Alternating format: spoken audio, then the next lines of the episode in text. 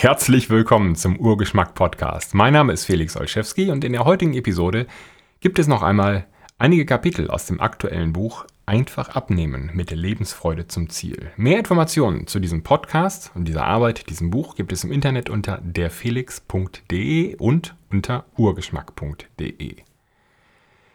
Die heutigen Abschnitte fallen alle unter die Überschrift Ermittle deine ideale Portion. Erstens, lerne Portionskontrolle. Wir Menschen können Mengen und Größen mit dem bloßen Auge oft schlecht einschätzen. Als ich mir zum ersten Mal in meinem Leben Gedanken über meine Ernährung machte und gemerkt habe, dass Pizza und Tortellini mit Käse-Sahnesoße keine gute Ernährungsgrundlage sind, habe ich angefangen, die Zutaten meiner Speisen zu messen und zu wiegen. Wie viel sind 150 Gramm Fisch? Wie sehen 100 Gramm gekochte Kartoffeln aus? Und wie sieht die gleiche Menge als Püree aus? Wie viel wiegt der Püreehaufen, wenn der Durchmesser 2 cm größer ist? Wenn man sich nie wirklich gesund ernährt hat, dann helfen solche Einblicke und es ist eine gute Übung, die im Alltag beim Einschätzen von Mengen und Gewichten hilft. Allerdings sollte das Messen und Wiegen eine Übung bleiben und sich bloß nicht im Essverhalten des Alltags einnisten.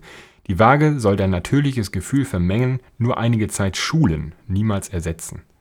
Schnell unterschätzt man, wie viel man sich auf den Teller gelegt hat. Ist der Teller größer, sieht eine größere Menge gar nicht nach viel aus.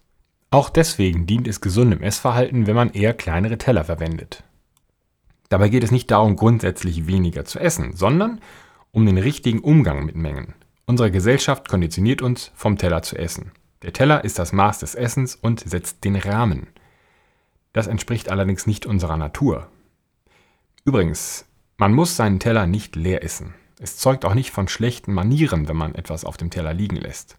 Sicher, es zeigt, dass du dich übernommen hast und deinen Hunger nicht einschätzen konntest und wenn du es wiederholt tust, dann mangelt es dir an Respekt vor den Lebensmitteln. Schön ist das nicht. Dennoch, hör mit dem Essen auf, wenn du satt bist. Noch besser, höre auf, bevor du ganz satt bist. Aber lass dir kein schlechtes Gewissen einreden, wenn du den Teller nicht leer isst. Lerne daraus und nimm dir künftig kleinere Portionen. Lebensmittel sind wertvoll. Zweitens. Verringern statt verzichten. Wenn dir der Verzicht auf zum Beispiel Schokolade schwerfällt, dann bedenke, die ersten zwei Bissen sind die besten. Der Effekt nennt sich in der Wissenschaft sensorspezifische Sättigung und er bewirkt, dass uns Dinge zu den Ohren rauskommen, wenn wir zu viel davon essen. Und dafür, dass meist schon ein oder zwei Bissen genügen, wenn man ein Verlangen befriedigen möchte. Das setzt voraus, dass man die geöffnete Tafel Schokolade, die man gar nicht im Haus haben sollte, wenn man abnehmen möchte, nicht aus Gewohnheit als Ganzes inhaliert, sondern man bricht sich ein Stück ab, räumt den Rest weg und versteckt ihn am besten vor sich selbst. Und dann beißt man ein wenig ab und schmeckt aufmerksam. Wenn man Süßkram hinter sich lassen will, muss man nicht gleich auf alles verzichten. Von allem viel weniger essen. Das ist ein guter Anfang. Drittens. Akzeptiere Speisen neben deinen Vorlieben. Niemand ist ein echter Omnivore, ein Allesfresser. Man kann einige Dinge einfach abstoßend finden.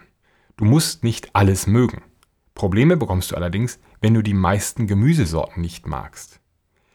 Wenn du wirklich gar keinen Weg findest, dir etwas Köstlicheres als Pizza vorzustellen, dann überdenke deine Betrachtung des Hauptgerichts.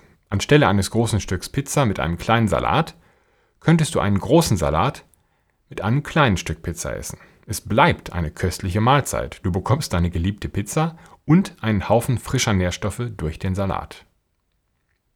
Das war's für die heutige Episode, der letzte Abschnitt aus Einfach abnehmen.